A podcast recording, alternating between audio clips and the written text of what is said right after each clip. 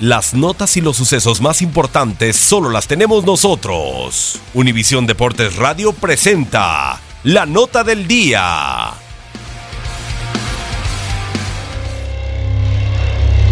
Encomendados a la suerte, 32 escuadras, las mejores de Europa, esperan conocer el destino que los encamina al Wanda Metropolitano con el sorteo de la fase de grupos de la Champions League. Por decreto real, todos los campeones de las mejores ligas europeas serán colocados en el primer bombo. Real Madrid, Atlético de Madrid, que levantaron los títulos de Champions y Europa League, así como Barcelona, Juventus, Paris Saint-Germain, Manchester City, Bayern de Múnich y Lokomotiv de Moscú, serán quienes encabecen su sector. Para la presente edición, ninguna liga, como en anteriores ediciones, logró imponerse en cantidad de equipos.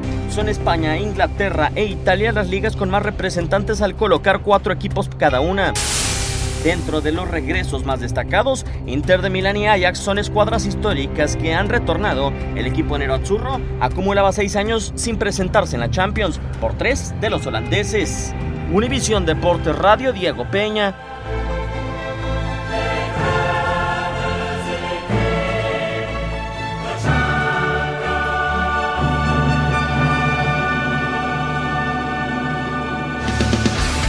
Univisión Deportes Radio presentó la nota del día.